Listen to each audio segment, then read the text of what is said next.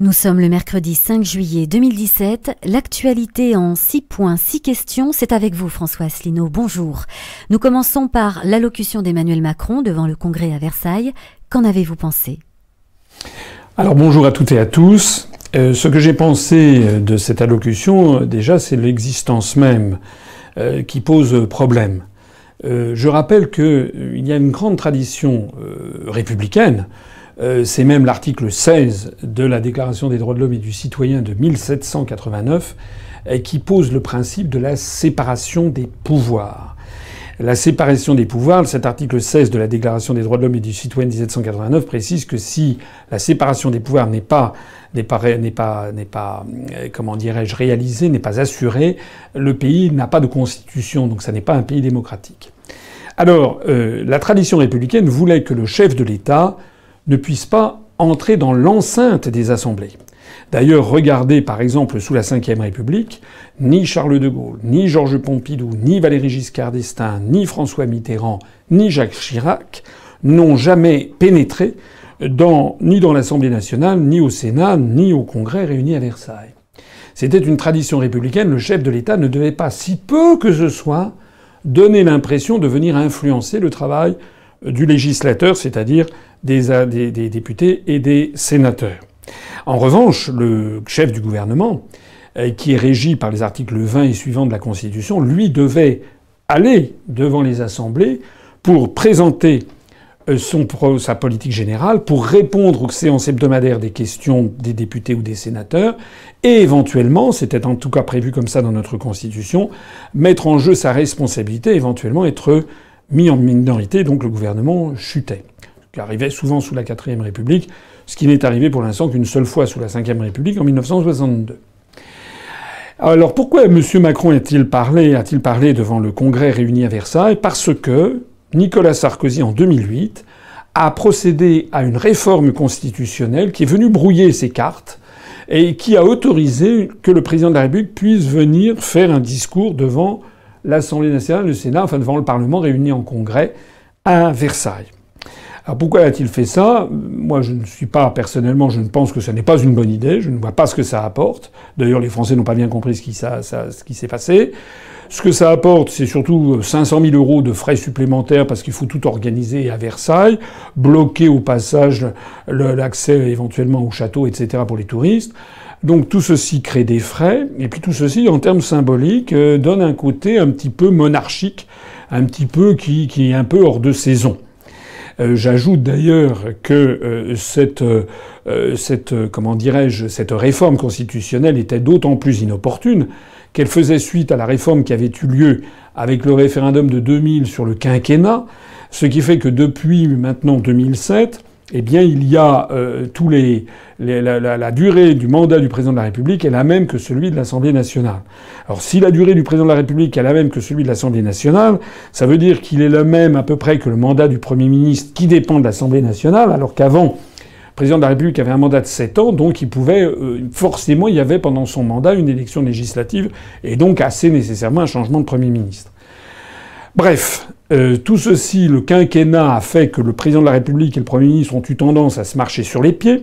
Ajoutons à cela euh, que la construction européenne a retiré de plus en plus de pouvoir euh, au président de la République et, au Premier ministre et au gouvernement pour les raisons que vous connaissez par cœur. Donc on a un système qui est de plus en plus bancal, avec un président de la République qui a de moins en moins de pouvoir réel.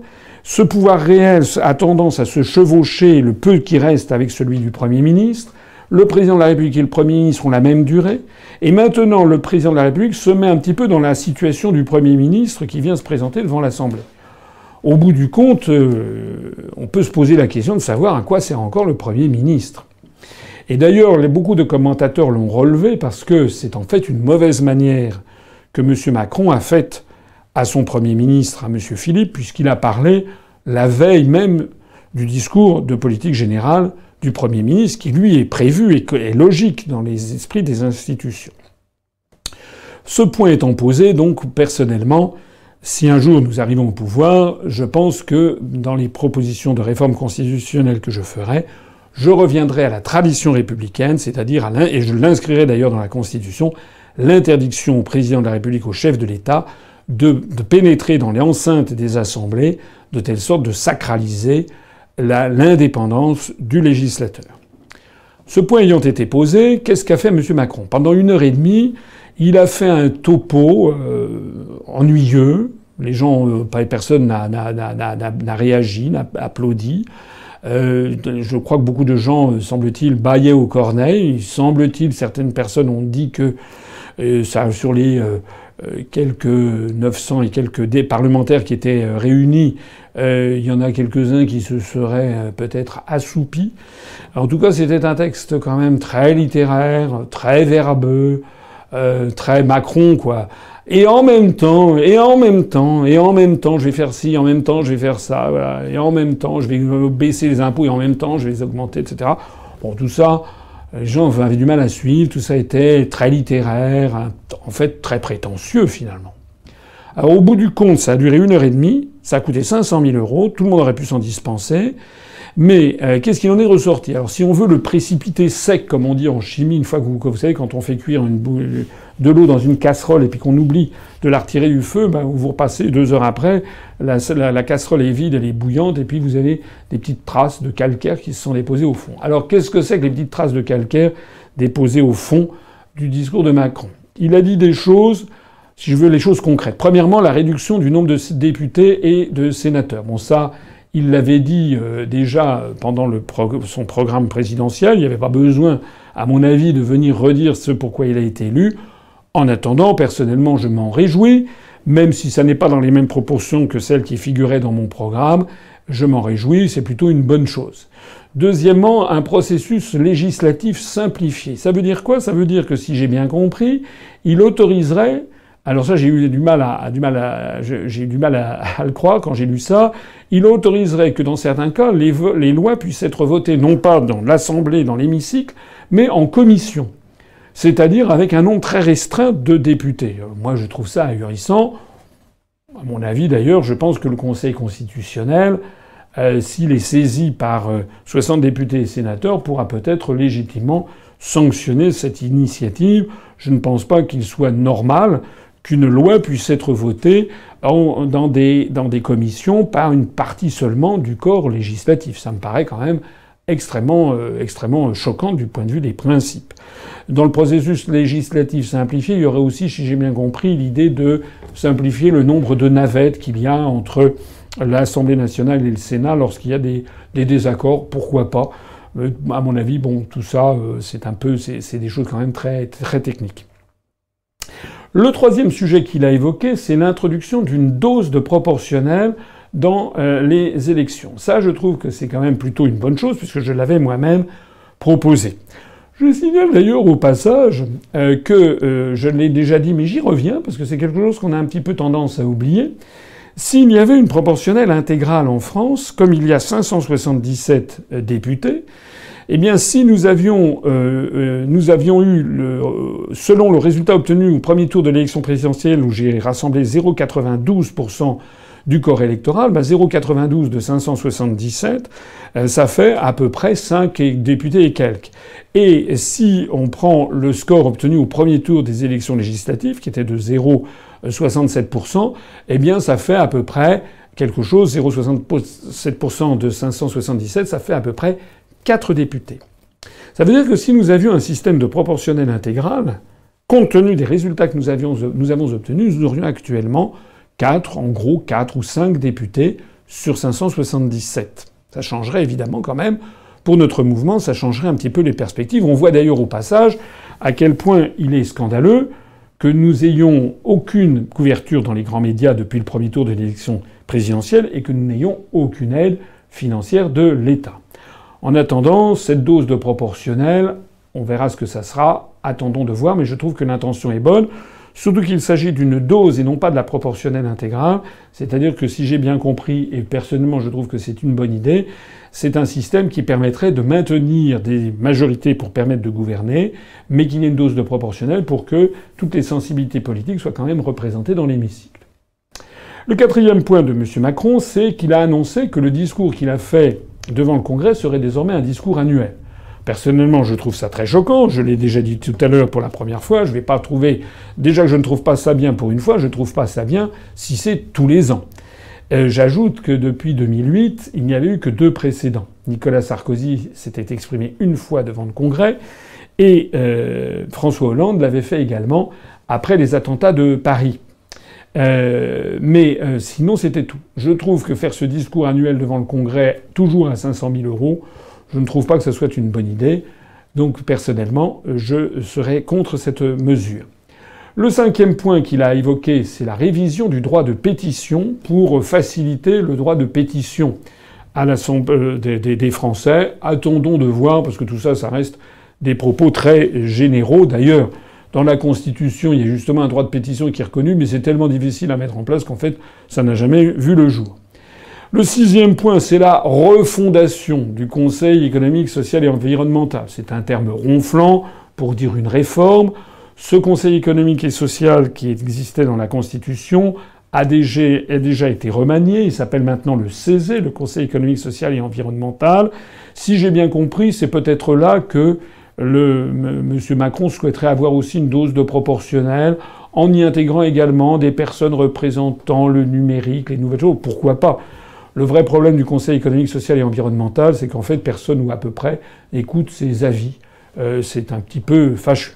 Et pendant qu'on en est à parler de ça, je me rappelle que j'étais allé il y a quelques années devant le Conseil économique, social et environnemental pour parler de l'euro, et que la veille ou l'avant-veille, M. Macron, qui à l'époque était secrétaire général adjoint de l'Élysée, m'avait précédé. Alors, euh, il se trouve, je ne sais pas si on peut le retrouver, euh, l'intervention de M. Macron, euh, certainement la mienne, je avait fait un tel, un tel tabac sur Internet qu'elle avait été retirée. Alors je ne sais pas si elle y est toujours, mais ça vaudrait le coup qu'un internaute puisse retrouver à la fois l'intervention de M. Macron puis la mienne qui avait été faite à quelques jours d'intervalle, c'était de mémoire, ça devait être il y a trois ou quatre ans, trois ans peut-être, euh, ou quatre ans, et, de les mettre l'une après l'autre, ça serait assez intéressant pour voir la différence euh, de discours, d'analyse et de personnalité entre, entre M. Macron et moi-même. Le septième point, euh, c'est la suppression de la Cour de justice de la République. Ça, personnellement, je suis pour. Je l'avais d'ailleurs déjà dit pendant la campagne. Je suis, je trouve que les ministres n'ont pas à avoir une, une, une, juridiction extraordinaire qui ne soit pas de droit commun. Donc je suis favorable à cette idée. Le huitième point qu'a annoncé M. Macron, c'est ce qui a été le plus relevé d'ailleurs par les médias, c'est la levée de l'état d'urgence à l'automne. Alors, a priori, moi je m'en félicite, puisque ça fait maintenant depuis de nombreux mois euh, que je milite pour la levée de cet état d'urgence. Je me rappelle d'ailleurs que lorsque je disais ça pendant l'élection, euh, la campagne pour l'élection présidentielle, il y avait des journalistes qui euh, me prenaient pour un dingue en disant que quoi, en gros, j'étais totalement inconscient des risques encourus, etc., etc. Bon, voilà maintenant que c'est le président de la République qui le dit lui-même. D'un seul coup, les critiques se sont tues. Cependant, il faut y regarder à deux fois parce que semble-t-il, il s'agirait en fait d'un retour aux libertés publiques en trompe-l'œil, puisque un certain nombre de mesures euh, qui, restrictives des libertés publiques qui figurent dans l'état d'urgence seraient désormais intégrées dans le droit commun. Alors regardons d'un petit peu plus près, parce qu'il est tout à fait possible que derrière cette affaire, il y ait une entourloupe. Enfin, et j'en terminerai là sur cette, intervention de M. Macron, il a annoncé une conférence des territoires alors la méfiance, personnellement, je suis très inquiet sur cette question. Vous connaissez mes analyses qui malheureusement ont été encore confirmées par les événements, notamment avec l'élection de trois députés autonomistes en Corse sur quatre. Je crains que derrière ces réformes sur les territoires ne se profile la phase 3, 4, 5 ou 6 ou je ne sais plus quoi de la décentralisation, c'est-à-dire une nouvelle tranche du salami allant vers le démembrement de la République française notamment de son unité. Le lendemain de l'allocution d'Emmanuel Macron, ce fut au tour du Premier ministre Édouard Philippe de nous exposer son discours de politique générale. Alors là aussi, dites-nous ce que vous en avez pensé. Ben, d'abord, ce que j'en ai pensé, c'est que M. Philippe a été plus court euh, que M. Macron. Il a fait, je crois, 1h10 au lieu d'une heure et demie, euh, et qu'il a dit plus de choses concrètes que M. Macron. Euh, j'en ai tiré une chose que j'ai apprise aussi. Enfin, il suffisait d'écouter la presse, regarder les journaux pour apprendre que M. Macron avait décidé au même moment d'aller dans le Finistère, dans la presqu'île de Crozon, à la base de l'île Longue, pour embarquer dans un sous-marin, pour faire un tour en sous-marin nucléaire, sous-marin nucléaire lanceur d'engins. Pourquoi pas? C'est son rôle en tant que chef des armées. Cela étant, il m'a semblé que c'était aussi quelque chose d'un petit peu narquois parce que, a priori, s'il était dans un sous-marin, c'était l'endroit idéal, c'était même l'un des seuls endroits au monde où il était à peu près certain euh, de ne pas pouvoir écouter ce que disait son Premier ministre. Sous-entendu, parle toujours, ça m'intéresse pas. Voilà. Alors après, justement, il y a des gens qui l'ont fait remarquer, donc l'Élysée a dit mais si, si, pouvait se faire tenir. Euh, bah, voilà. Euh, je trouve ça assez, là aussi, le message envoyé, que ça a été volontaire ou involontaire, mais je pense que c'est plutôt volontaire, le message qui a été envoyé est un message qui est un message un petit peu de condescendance narquoise vis-à-vis -vis du Premier ministre, comme si en définitive ce qu'il pouvait dire était de peu d'importance. Alors, à part ça, ben, le programme de monsieur, de monsieur Philippe, moi, ce qui m'a frappé, c'est qu'en définitive, en gros, il y a énormément de choses qui ont été reportées à la Saint-Glinglin, y compris les promesses électorales. Alors 2018 dans le meilleur des cas, 2020, 2022. Donc en fait, il a repoussé les, poussières sous le tapis. La seule chose qui soit très concrète, c'est un tour de vis budgétaire. Voilà. C'est-à-dire en gros ce que j'avais dit qui allait se passer lors de la campagne pour l'élection présidentielle. Alors, on peut passer en revue, essayons d'être rapide, sur la justice. Donc, monsieur, Philippe a annoncé une loi quinquennale de programmation des moyens de la justice. Très bien, j'avais dit moi-même aussi qu'il fallait absolument, vous, reprendrez les professions de foi notamment, qu'il fallait absolument augmenter les moyens de la justice. Sauf que cette loi quinquennale de programmation sera présentée en 2018, donc ça repousse d'un an. Il y a une promesse de créer 15 000 places de prison qui avaient été faites, mais tout ceci, c'est un programme quinquennal, ça nous reporte éventuellement en 2021-2022. Donc qui dit programmation quinquennale dit que les choses sont pas prêtes de s'améliorer dans les mois qui viennent. Euh, en matière de santé, alors ça c'est une chose extrêmement concrète, le Premier ministre a dit qu'il allait porter le prix du paquet de cigarettes à 10 euros contre environ 7 euros actuellement. Ça fait quand même une hausse de 40% du prix du paquet de cigarettes. Alors là-dessus, je suis un petit peu partagé. Je ne suis pas fumeur moi-même. Je sais quel est le coût pour la collectivité locale euh, du traitement des cancers, notamment du cancer du fumeur. Je sais euh, également que euh, la, consommation de tabac, tabagisme actif ou tabagisme passif, est, là, je crois, la première source euh, de mort évitable euh, en France. Donc le fait de, lutter contre le, tabac, la tabagie, est quand même plutôt une bonne action, qui d'ailleurs a été entreprise depuis de nombreuses années et qui d'ailleurs est, s'est développée dans le monde, dans l'ensemble du monde, en tout cas du monde développé. Alors, cela étant quand même une augmentation de 40% sur le prix du paquet de cigarettes, ça me paraît quand même beaucoup. En attendant, ben, ça va peser, bien entendu, c'est un impôt. Euh, ça veut dire une, des taxes spécifiques qui vont peser sur tout le monde. Donc qui vient euh, contredire euh, l'idée selon laquelle il faudrait, par exemple, la baisse de la taxe d'habitation. C'était l'idée selon laquelle il fallait modérer selon les, selon les revenus. Enfin voilà. En attendant, à mon avis, si on passe à, à 10 euros, euh, ça va quand même euh, favoriser, il y a un risque de favoriser des opérations de contrebande dans toutes les zones frontalières notamment, puisque le taux n'est pas du tout identique euh, dans les pays frontaliers. D'ailleurs, on se trouve, moi alors là pour le coup, je trouve que typiquement ça devrait être un sujet d'harmonisation entre les pays de l'Union européenne, qui n'a jamais eu lieu, c'est-à-dire que la taxation en Espagne par exemple est très inférieure sur le prix du paquet de cigarettes voilà quand même quelque chose, puisqu'il est question de santé publique, sur lequel l'Union européenne aurait dû faire quelque chose, elle ne l'a pas fait. Alors, parmi les promesses également, il y avait M. Macron s'était peut-être inspiré de mon programme, puisque depuis que je l'avais présenté en 2011, j'avais indiqué que je souhaitais qu'il y ait une prise en charge totale pour les lunettes et les soins dentaires des Français. Donc M. Macron avait sans doute, euh, je ne sais pas à quel moment, repris ce, thème.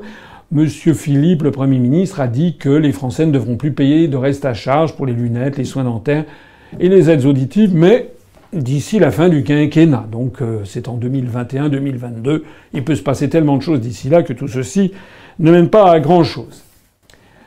Alors ce qui a beaucoup frappé l'opinion, c'est que euh, c'est la décision euh, annoncée par le Premier ministre que l'ensemble des vaccins pour la petite enfance, qui sont aujourd'hui seulement recommandés par les autorités de santé, deviendraient obligatoires dès l'an prochain. Actuellement, il n'y a que trois vaccins infantiles qui sont obligatoires, diphtérie, tétanos et polio, et huit autres dont la coqueluche, la rougeole, l'hépatite B qui sont seulement recommandés. Alors, ça, cette affaire-là, j'avais déjà eu l'occasion d'en parler une, fois précédente. J'y reviens parce qu'elle est en train de susciter beaucoup d'émoi dans la population française. Je trouve personnellement, personnellement, comme d'ailleurs beaucoup de gens qui sont critiques sur cette mesure, je ne remets pas en cause les principes de, le principe de la vaccination.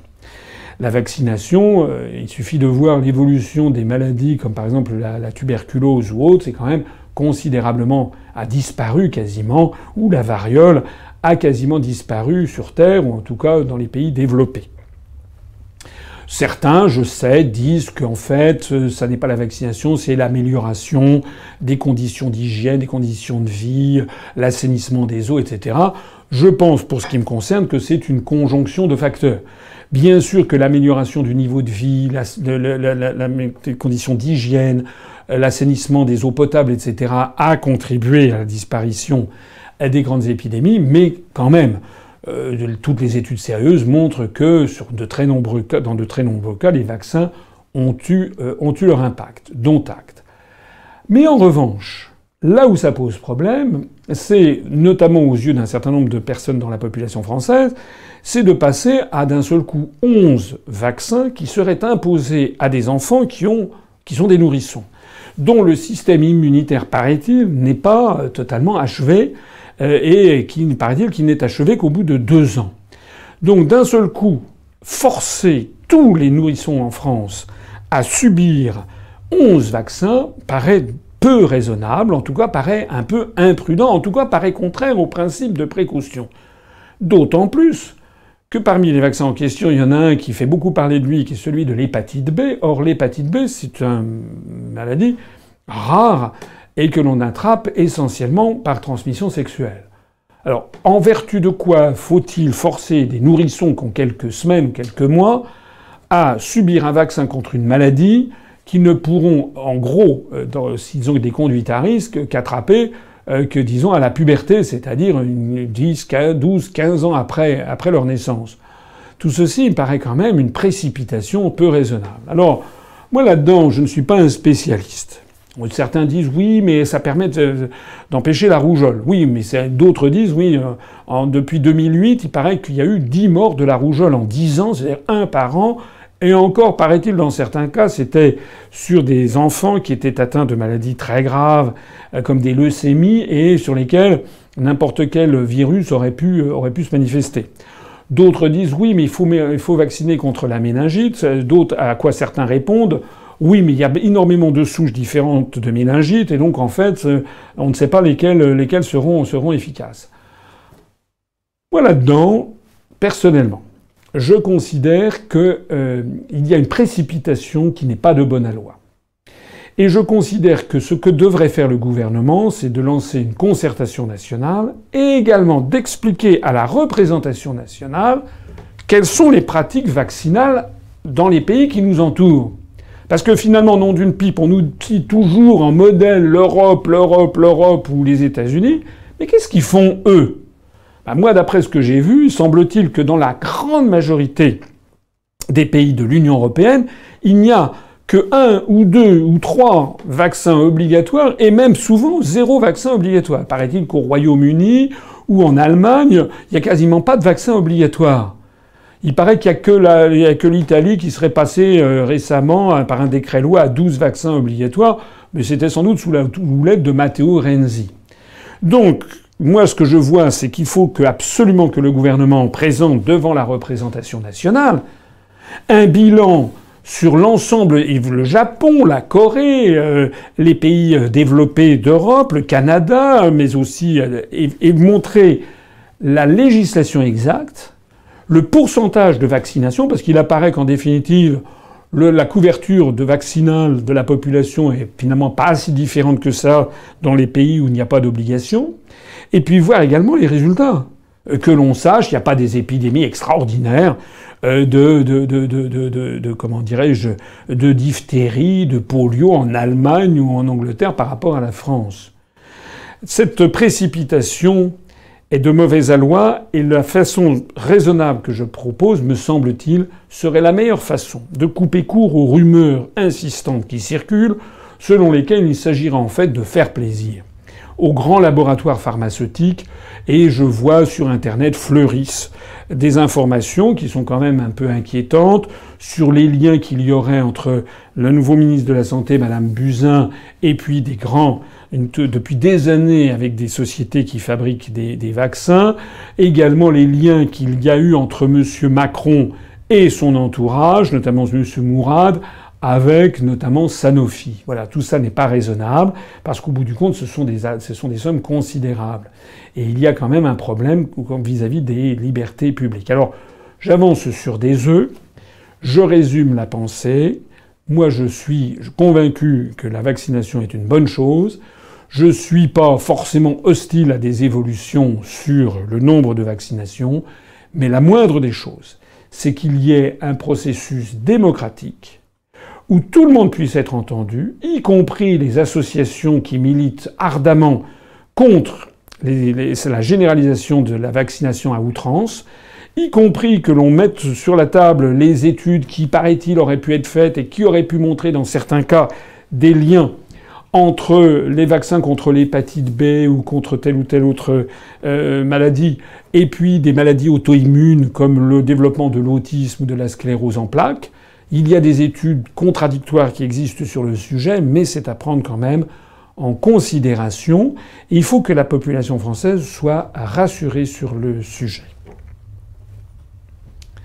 Alors, pour en revenir aux décisions annoncées par monsieur, euh, par monsieur euh, euh, Philippe, par, le Premier ministre, il y a toutes les décisions concernant euh, les, comment dirais-je, le, le, retour à l'équilibre budgétaire, ou du moins respecter les 3% de déficit budgétaire.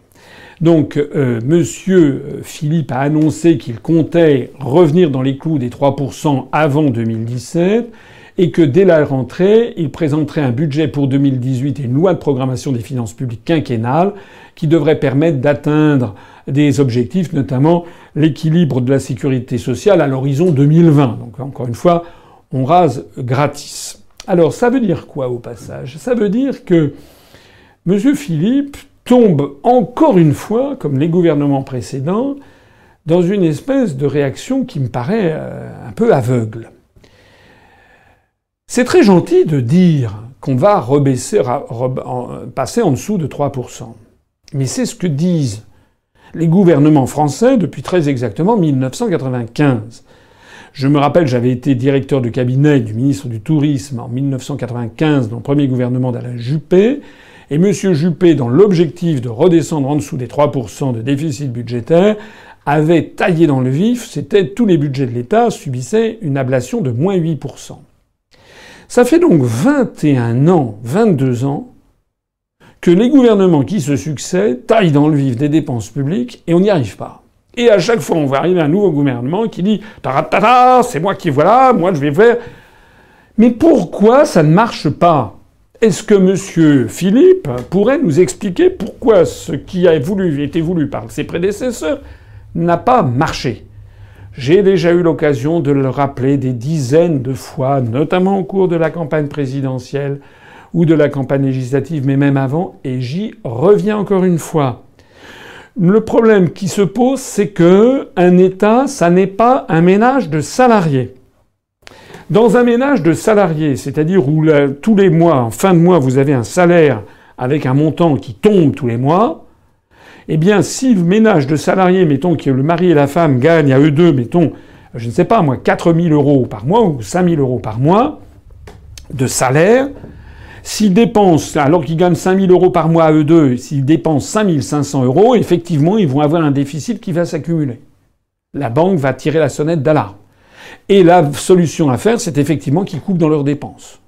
C'est-à-dire bah, qu'ils renoncent à partir en week-end de temps en temps, qu'ils suppriment quelques sorties au cinéma ou au restaurant, qu'ils suppriment l'achat de tel ou tel euh, vêtement, et puis au lieu de dépenser 5500, ils redescendront à 4900, et de nouveau, cette fois-ci, ils seront en excédent. Bien.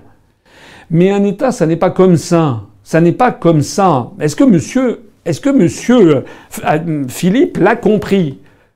Est-ce que ses prédécesseurs, M. Macron, qui d'ailleurs était aux finances, puisque tout le constat très sévère qui a été fait par la Cour des comptes sur le fait que 8 milliards d'euros auraient été camouflés de dépenses, en fait, c'est la gestion de M. Valls, mais c'est aussi la gestion de M. Macron quand même. Est-ce que M. Macron, lorsqu'il était aux finances, qu'est-ce qu'il a fait? Et ses prédécesseurs, qu'est-ce qu'ils ont fait? Un État, ça n'est pas un couple de salariés, tout simplement parce que les recettes d'un État ne sont pas des salaires. Les recettes d'un couple de salariés, le salaire tombe quelles que soient les dépenses, alors que les recettes d'un État dépendent de l'activité économique dans le pays en question. Ça fait quand même 25 000 fois que je le dis, je le répète encore une fois. C'est quoi les recettes d'un État? C'est l'impôt sur les revenus, c'est l'impôt sur les sociétés, c'est la TVA et c'est la taxe sur les produits pétroliers, en gros la taxe qu'on paye sur l'essence. Il y en a d'autres, mais c'est les quatre principales ressources. Si, comme le dit monsieur euh, Philippe, comme l'ont fait tous ses prédécesseurs, on taille dans les dépenses publiques, ça veut dire par exemple qu'on n'embauche plus de fonctionnaires. Ça veut dire que il va y avoir une diminution d'un impôt sur les revenus s'il y a moins de fonctionnaires. C'est-à-dire qu'il va y avoir moins de consommation. D'ailleurs, pas seulement les fonctionnaires, mais c'est les dépenses publiques. Puisqu'on est dans une situation de, comment dirais-je, de, situation de, faible taux de croissance. Ça veut dire que l'impôt sur les sociétés va diminuer. Il va d'autant plus diminuer d'ailleurs que M. Macron, euh, M. Philippe, pardon, propose de le diminuer conformément aux instructions venues de Bruxelles. Ça veut dire également qu'il va y avoir moins de TVA, puisque les gens vont moins consommer, et ça veut dire qu'il va y avoir moins de dépenses d'essence, parce que les gens ont moins d'argent. Ça peut corrélativement d'ailleurs avec la montée du chômage. Donc ça veut dire, et ça c'est un enseignement que nous avait appris l'économiste Keynes dès les années 1936 et suivantes, si on taille les dépenses publiques dans un état où la situation économique est déjà mauvaise et où on est dans un système de stagnation économique, eh bien, c'est ce que Keynes avait appris en 1936. Si on taille dans les dépenses publiques, certes, on va diminuer les dépenses, mais au bout du compte, du fait de ce que Keynes appelait le multiplicateur, on va avoir des recettes fiscales qui vont diminuer plus rapidement encore et on aura toujours le même déficit et parfois on verra s'accroître le déficit. Ça fait 22 ans que ça dure, on est reparti pour une 23e, 24e année avec M. Philippe. Voilà. Alors, Qu'est-ce que ça veut dire tout ça? Ben, Ça veut dire que nous allons vers des mesures restrictives, un maintien de la rigueur. J'avais déjà dit que c'était ce qui allait se, profiler. Euh, c'est d'ailleurs exigé par les grandes orientations des politiques économiques. Alors, euh, on va avoir donc au passage, euh, puisqu'ils ils font feu de tout bois pour essayer de trouver de l'argent, M. Macron euh, avait annoncé, vous savez, la réforme de la taxe d'habitation qui était censé dispenser 80% des Français, des ménages français. Bon, bah, je l'avais annoncé, rappelez-vous, on peut pas dire que je l'avais pas dit. Je l'avais dit pendant la campagne présidentielle, je l'avais dit quand j'avais parlé des GOPÉ. En réalité, euh, le gouvernement Philippe ne va pas la mettre en œuvre. Il va reporter ça. Maintenant, M. Philippe a dit que ça serait mis en œuvre d'ici la fin du quinquennat. Encore une fois, hein, tous les allégements fiscaux à peu près sont reportés d'ici la fin du quinquennat. Concrètement, en revanche, il va augmenter euh, les euh, prélèvements. Euh, alors, au passage, d'ailleurs, cette, affaire de, de, de taxe d'habitation inquiétait terriblement les collectivités locales. Les cotisations salariales devraient être supprimées en 2018, mais en contrepartie d'une hausse de la CSG. C'est un peu l'équivalent de la TVA, c'est devenu maintenant un impôt tout à fait considérable. Il s'agissait, je l'avais annoncé, hausse de la TVA et hausse de la CSG, c'était réclamé par les grandes orientations des politiques économiques de Bruxelles. On nous annonce, Monsieur Philippe, que la pression fiscale sera baissée d'un point de PIB en 5 ans, c'est-à-dire une baisse d'impôts de 20 milliards d'euros au cours du quinquennat, mais tout ça, ce sont des annonces que l'on pourra constater, dont on pourra constater la réalité dans 4 ou 5 ans. Autrement dit, ça fait belle lurette que les gens auront oublié le discours de monsieur Philippe. Il y a une réforme qui euh, devrait avoir lieu, qui devait avoir lieu, c'est la réforme de l'ISF. Monsieur Macron avait annoncé que cette réforme de l'impôt sur la fortune se focalisera désormais uniquement sur le patrimoine immobilier, afin de favoriser l'investissement par les grandes fortunes dans les start-up, l'innovation, etc. Je ne sais pas ce qu'il en sera réellement quant au marché immobilier. Il est vrai qu'en ce moment, le marché immobilier est très, très, très, très dynamique à Paris, avec des, des prix au mètre carré très élevés, mais il y a beaucoup d'endroits en France où il n'est pas si dynamique que ça. Donc euh, si on taxe essentiellement les propriétaires de biens immobiliers, ça risque de faire un afflux de biens immobiliers sur le marché, de faire chuter le patrimoine des Français, au passage, puisque plus de 50% des Français possèdent leur résidence principale. Je ne suis pas sûr que beaucoup de gens seront ravis.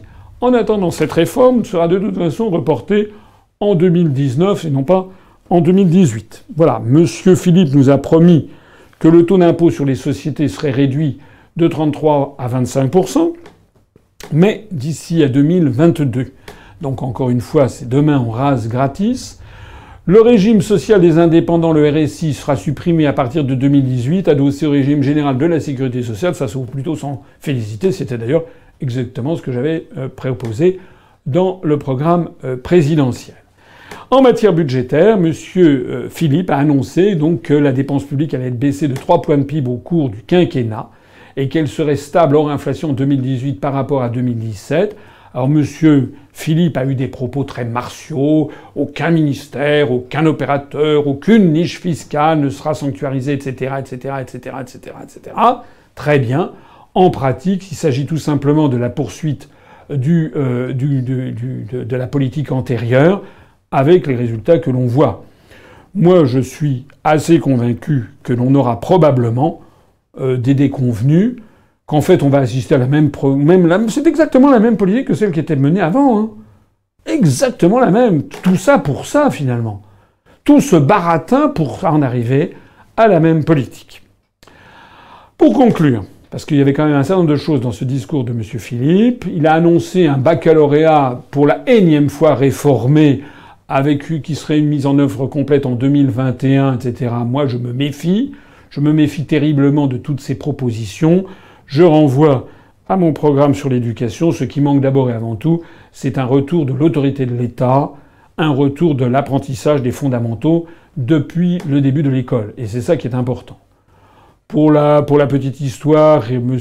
Philippe a annoncé l'accès au très haut débit assuré partout en France d'ici à 2022. Donc tout ça, ce sont des annonces, encore une fois, à je ne sais pas quelle échéance.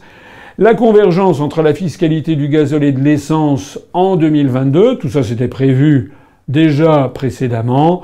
Euh, la montée en puissance de la fiscalité carbone, et puis les nouveaux permis d'exploration d'hydrocarbures qui ne seront plus accordés. En gros, finalement, rien de très nouveau. La seule chose qui était vraiment nouvelle en la matière depuis quelques jours, c'est que M. Macron nous avait annoncé qu'on allait voir ce qu'on allait voir, il allait se battre pour une Europe qui protège. En définitive, vous l'avez vu, sur l'affaire euh, de la définition des perturbateurs endocriniens, eh bien, M. Macron s'est, euh, euh, comment dirais-je, s'est déballonné devant Mme Merkel. La France, depuis plus d'un an, avec la Suède et avec deux ou trois autres pays de l'Union européenne, refusait la définition des perturbateurs endocriniens que voulait absolument l'industrie allemande et qui était trop peu protectrice des êtres humains, parce que c'est, il y a des, conséquences à ces perturbateurs endocriniens. Plusieurs sociétés savantes d'endocrinologie avaient tiré la sonnette d'alarme en disant il ne faut pas accepter ce texte qui est imposé par la Commission européenne, qui est beaucoup trop laxiste sur la définition de ces perturbateurs. Ben, M. Macron, hop, il s'est déballonné et la France a accepté, comme ça a été, et c'était la France qui bloquait le système de ce vote à la majorité qualifiée. M. Hulot a avalé euh, son chapeau et une, couleuvre. Et M. Macron nous a prouvé qu'il, fait, il ne protégeait rien du tout. Analyse complète donc du discours du Premier ministre. La question des mesures fiscales et des vaccins étant évoquée, on peut passer directement à une question de politique internationale. François Asselineau, n'avez-vous pas l'impression que la situation se dégrade en Extrême-Orient? Oui, c'est un sujet sur lequel je suis. Euh, il croit, je crois qu'il est important d'attirer l'attention de mes concitoyens. On a beaucoup parlé, on parle beaucoup à nos concitoyens de ce qui se passe en Syrie, en Libye, au Mali, en Ukraine, etc. À juste titre, on en parle. Mais il faut tourner un peu nos regards vers ce qui se passe en Extrême-Orient, puisque la tension ne cesse de monter. Et c'est assez inquiétant. C'est assez inquiétant parce que vous suivez peut-être ce qui se passe avec la République populaire démocratique de Corée, ce que l'on appelle la Corée du Nord, qui est une dictature euh, un peu un peu étonnante. C'est le pays le plus fermé du monde. C'est d'ailleurs pas nouveau. C'était l'ancien royaume de Pekche au, au, Moyen Âge. C'était déjà le royaume ermite. Donc il y a une longue tradition en Corée, notamment en Corée du Nord, dans ce qui est actuellement la Corée du Nord, de fermeture sur l'étranger. C'est d'ailleurs une tradition régionale. Le Japon lui-même s'est fermé sur l'étranger entre à peu près 1604 et 1853. Euh, mais là, on a affaire à un pays qui est extrêmement fermé sur lui-même, une dictature assez, assez féroce, semble-t-il, avec à la tête le troisième successeur de la dynastie communiste fondée par euh, euh, Kim Il-sung, qui Monsieur Kim Jong-un, qui a fait assassiner un certain nombre de ses proches, sans autre forme de procès, et qui poursuit lui aussi, comme Macron poursuit la politique de Hollande, qui poursuivait celle de Sarkozy, qui n'était en fait que la politique de l'oligarchie qui pilote l'Europe occidentale, bah, Kim Jong Kim, Kim Jong-un, qui est l'actuel chef, poursuit la politique de son père Kim Jong-il, qui poursuivait lui-même la politique de son grand-père Kim Il-sung. Cette politique s'est accélérée. Désormais, la République populaire démocratique de Corée a fait sauter, a fait des essais nucléaires de plus en plus puissants avec des bombes thermonucléaires. Et puis, très récemment, il y a quelques jours, il a réussi à, envoyer dans l'atmosphère un missile intercontinental, donc de très longue portée, qui pourrait atteindre, au dire même des États-Unis d'Amérique, les côtes de l'Alaska. Alors, si on prend le point de vue de la Corée du Nord, c'est un pays qui se sent pas forcément d'ailleurs de façon illégitime, soit dit en passant, qui se sent encerclé par l'impérialisme américain avec la présence de dizaines de milliers de soldats américains en Corée du Sud. Donc il y a un réflexe obsidional, comme on dit, c'est-à-dire le sentiment d'être, d'être, comment dirais-je, menacé de toutes parts et le sentiment que les États-Unis n'ont qu'une envie, c'est de renverser le régime nord-coréen. Des rumeurs ont circulé il y a quelques semaines comme quoi les États-Unis avaient d'ailleurs commandité l'assassinat du grand leader actuel de Corée du Nord. Du point de vue du camp occidental, du camp américain, japonais et sud-coréen, la Corée du Nord est un pays qui est l'un des pays les non seulement les plus fermés, mais où il y a la dictature la plus féroce, avec une espèce de population de 24 millions d'habitants qui sont devenus comme une espèce de secte qui répète machinalement euh, tous le même discours. Euh, et donc il y a un problème de droits de l'homme qui se pose en Corée du Nord avec, il y a eu, c'était maintenant c'est terminé, mais il y a une dizaine d'années, il y a eu notamment des famines tout à fait considérables en Corée du Nord. Et puis surtout, on a affaire à un régime à Pyongyang, la capitale de la Corée du Nord, qui est un peu euh, incertain. on a l'impression qu'il serait capable de faire un petit peu tout et n'importe quoi. Alors c'est d'autant plus fâcheux que Donald Trump aux États-Unis donne l'impression lui-même de plus en plus d'être un, un président de plus en plus fantasque. On a appris ces jours-ci qu'il a passé 20% de son temps, depuis qu'il est à la Maison-Blanche, 20% à jouer sur des golfs, des practices de golf. Il ne se passe pas de jour, il ne fait pas un esclandre, euh, Donald Trump, sur Twitter en envoyant aux dernières nouvelles, il a envoyé un truc, on le voyait en train de, dans un match de catch ou d'un point de vue symbolique, il cassait la figure à, CNN. Franchement, euh, c'est pas pas correct. C'est quand même un peu un peu n'importe quoi. Alors il y a une inquiétude que l'on peut légitimement avoir, c'est le n'importe quoi à Washington et le n'importe quoi à Pyongyang. C'est inquiétant. C'est inquiétant parce que au même moment, euh, eh bien, la Chine, la Russie regardent ça avec inquiétude, et la Chine et la Russie, très récemment, il y a quelques jours, Vladimir Poutine et euh, le président chinois euh, le président Xi Jinping euh, sont convenus d'appeler euh, toutes les parties à la raison. On va voir où ça va. Mais c'est inquiétant. C'est d'autant plus inquiétant qu'au même moment, les États-Unis, alors là c'est purement les États-Unis, euh, viennent à plusieurs reprises de faire passer des croiseurs, donc des navires de la marine américaine, à quelques encablures de d'îlots qui sont actuellement occupés dans les îles Paracels, c'est-à-dire en mer de Chine méridionale, par la République populaire de Chine. La Chine revendique à elle seule toute la, toute la mer de Chine méridionale qui va lécher les côtes du nord de Bornéo et de l'Indochine, de l'ancienne Indochine, du Vietnam. Euh, ça qui est mal vu par les Philippins, mal vu par les Indonésiens et par les gens de Brunei, mal vu également par euh, la Malaisie, la Thaïlande et le Vietnam, qui sont très inquiets. Mais disons que les États-Unis en ont un petit peu à rajouter. Tout ceci s'inscrit dans un contexte où au même moment la République populaire de Chine est en train de faire une réforme complète de son armée, a décidé de dégraisser les effectifs de l'armée populaire de libération de l'APL, environ 300 000 soldats, mais en revanche de faire croître de 100 000 à peu près marins la marine chinoise.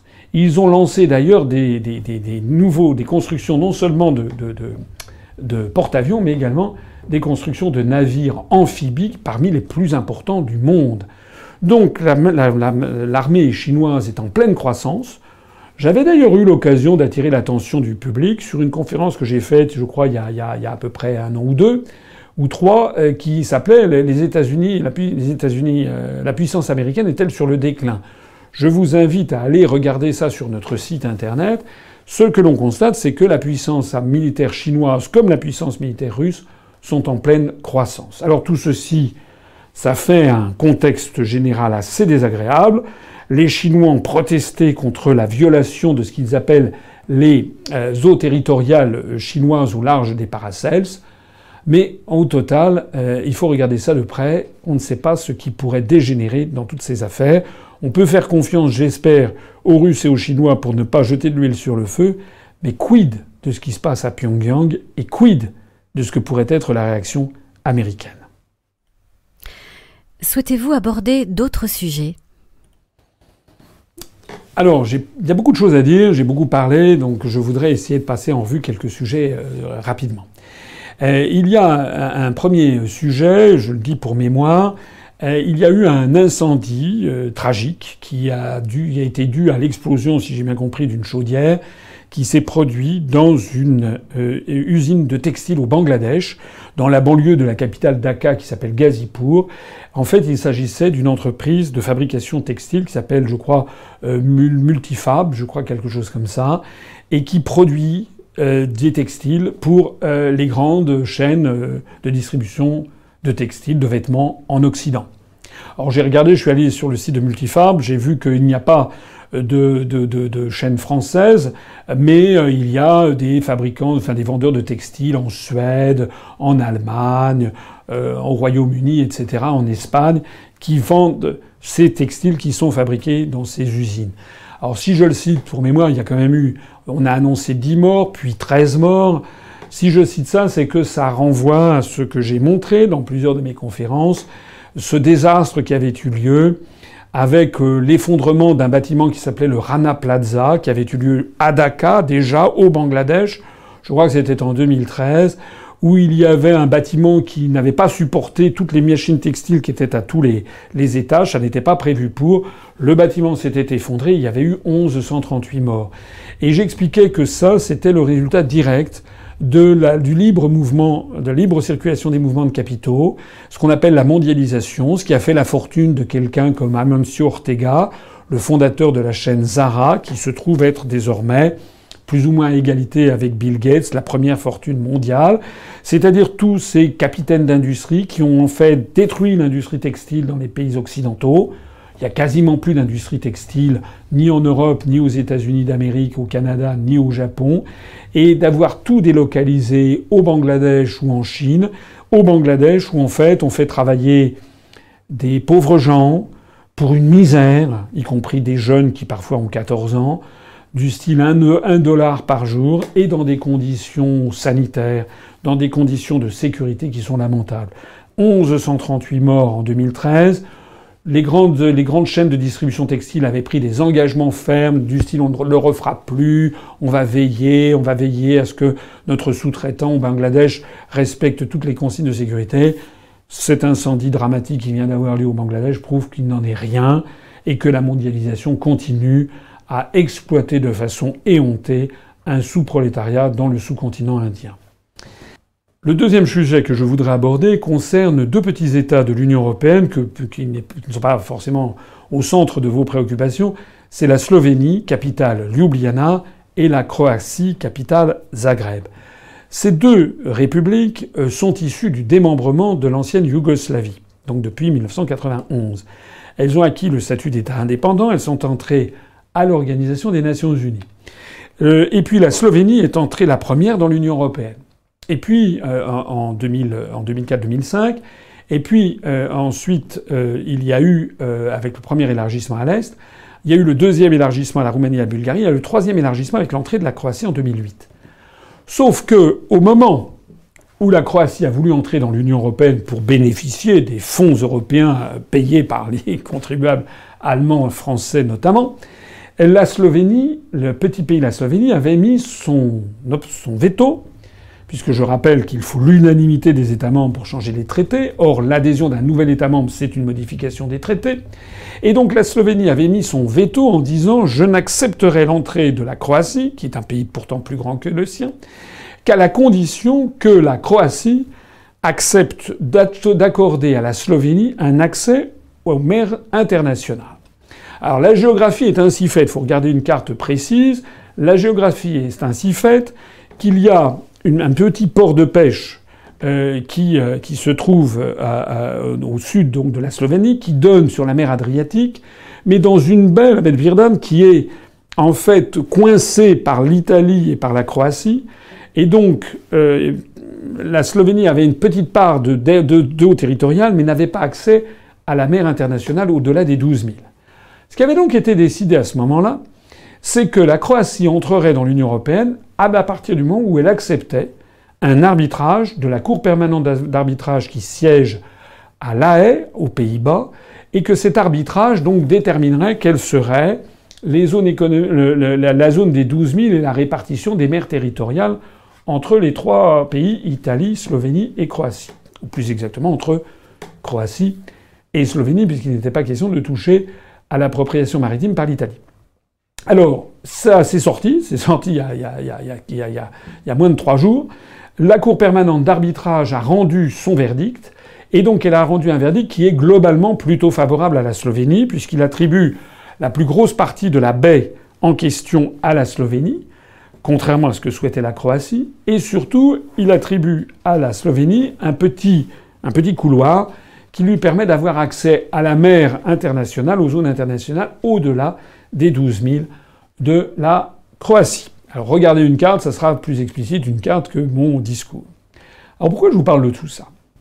Ben, Je vous parle de tout ça parce que figurez-vous que la Croatie a décidé de ne pas respecter le verdict de la Cour permanente d'arbitrage de la haie. Elle avait déjà, au motif que parmi les juges de la Cour permanente d'arbitrage, il y avait un Slovène, donc il y avait une suspicion, ce qui n'est pas tout à fait faux, euh, elle avait déjà dès 2005, euh, dès, euh, non, dès 2000, je sais plus combien, 10 ou 12, je ne sais plus, elle avait déjà dit qu'elle ne respecterait pas, mais là, elle a décidé de ne pas respecter le verdict de la Cour permanente d'arbitrage. Là, ça pose un problème parce que justement, les verdicts de la Cour permanente d'arbitrage sont obligatoires et s'imposent aux partis qui ont accepté. Alors, ça vous paraît peut-être chinois. Moi, ce que j'en retire de cette affaire, c'est plusieurs choses. Nous avons affaire à deux États membres de l'Union européenne. Premièrement. Premièrement, ils ont été obligés de s'adresser à la Cour permanente d'arbitrage international qui siège à La Haye avec des juges venant de tous les pays du monde. Ils n'ont pas été capables de, trouver un, un, système de règlement entre eux et au sein de l'Union européenne. Est-ce que vous vous rendez compte que l'Union européenne n'a pas été capable de, parvenir à un accord pour assurer la paix entre deux de ses États membres? On nous explique depuis 25, 30, 40, 50 ans que la construction européenne, c'est la paix, sur un sujet qui est quand même un truc de cloche-merle, sur un sujet de cette nature, l'Union européenne n'a pas été capable, il a fallu qu'elle se tourne vers la Cour permanente d'arbitrage, premièrement. Deuxièmement, la Croatie décide de ne pas respecter la CPA. L'Union européenne, la Commission vient de dire, de réclamer que la, Croatie euh, respecte le truc de la CPA. L'Union européenne donc est intervenu pour essayer de faire respecter la paix entre ces deux États. Ça veut dire au passage, et le troisième point, que en fait la solidarité européenne, c'est du pipeau. Voilà. Alors il faut espérer que cette affaire va trouver sa solution. Probablement qu'actuellement les ministres des Affaires étrangères vont se concerter, je suppose, mais Dieu sait ce qui va arriver, je suppose quand même qu'ils devraient trouver une solution parce qu'il s'agit surtout de, de, questions symboliques beaucoup plus que de questions économiques. Puis le troisième sujet que je voudrais évoquer avant de conclure, c'est concerne aussi l'Union européenne d'ailleurs, c'est qu'on a appris, euh, c'était hier je crois, qu'un certain nombre de, d'eurodéputés, comme on dit, de parlementaires européens, et quand je dis un certain nombre, c'est même un nombre certain, avec beaucoup d'Allemands dedans, qui ont réclamé sur l'ère des lampions une nouvelle fois que le Parlement européen de Strasbourg n'ait plus lieu, c'est-à-dire que l'ensemble des sessions du Parlement européen se tiennent désormais uniquement à Bruxelles. Je vous le savez, je l'ai déjà expliqué un très grand nombre de fois. La France a mis un point d'honneur à ce qu'il y ait des sessions qui se tiennent au Parlement de Strasbourg. On a dépensé collectivement des milliards d'euros pour avoir un autre Parlement à Strasbourg, alors qu'il y en a un à Bruxelles. Et chaque année, la France verse des dizaines de millions, je crois que c'est quelque chose comme 160 millions d'euros de mémoire, pour assurer la desserte aérienne pour les parlementaires européens de la ville de Strasbourg. Eh bien, le problème rebondit une nouvelle fois. Les parlementaires européens reviennent une nouvelle fois à la charge pour obtenir euh, qu'on arrête d'avoir un parlement euh, dans deux endroits différents. Quelle conclusion en tirer? Premièrement, ben, que la, comment dirais-je, l'abandon qu'a fait, qu'a consenti M. Macron et qu'a consenti M. Philippe sur les perturbateurs endocriniens vis-à-vis euh, de l'Allemagne n'a rien changé au fait que les Allemands veulent toujours la fin du, Parlement de Strasbourg. Pas que d'ailleurs, mais eux notamment. Deuxièmement, que de toute façon viendra un jour où la position de la France ne sera plus tenable. Troisièmement, que dans mon programme présidentiel tel que je l'avais présenté dès 2011, tel que je l'ai réédité en 2017, j'avais déjà prévu que la France sortant de l'Union européenne utilisera les locaux de Strasbourg pour l'UNESCO, c'est-à-dire pour l'ensemble des pays du monde auxquels on proposera de s'installer sur place. Ça permettra à nos amis strasbourgeois, à nos compatriotes strasbourgeois, d'y gagner au change au lieu d'avoir 28 États qui en fait passent son temps, leur temps à se tirer dans les pattes, comme je viens de l'expliquer, d'avoir 150 États membres de l'UNESCO qui travailleront sur les questions de paix, d'éducation, de culture, de patrimoine de l'humanité, ça sera beaucoup mieux. En fait, mon programme, sur ce petit aspect des choses, comme sur les grands aspects, se révèle a posteriori, une nouvelle fois confirmé par les faits. Cet entretien d'actualité s'achève, c'est le dernier de la saison. Quelques mots pour finir, François Asselineau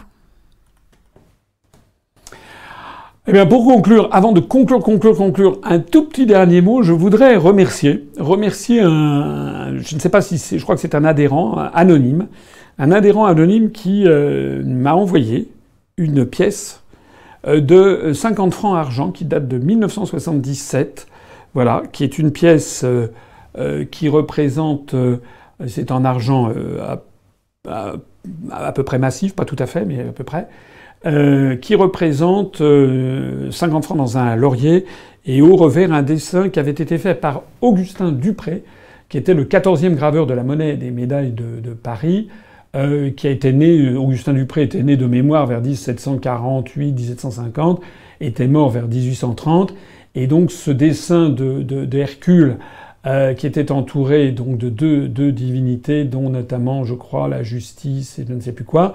Euh, ce dessin avait figuré, je crois, sur le franc germinal, qui était réapparu à la Révolution française. Alors cette pièce fait partie d'une série qui avait été refrappée à partir de 1974 et qui a été frappée jusque dans les années 90, je crois, euh, qui facilitait la thésaurisation euh, par, par les Français. Alors je vous montre ça pourquoi? Parce que c'est un anonyme qui m'a envoyé ça, qui m'a dit qu'il fallait que je montre ça à tout le monde pour montrer que le franc a une longue histoire, est indestructible, ce que je ne cesse de dire, bien sûr.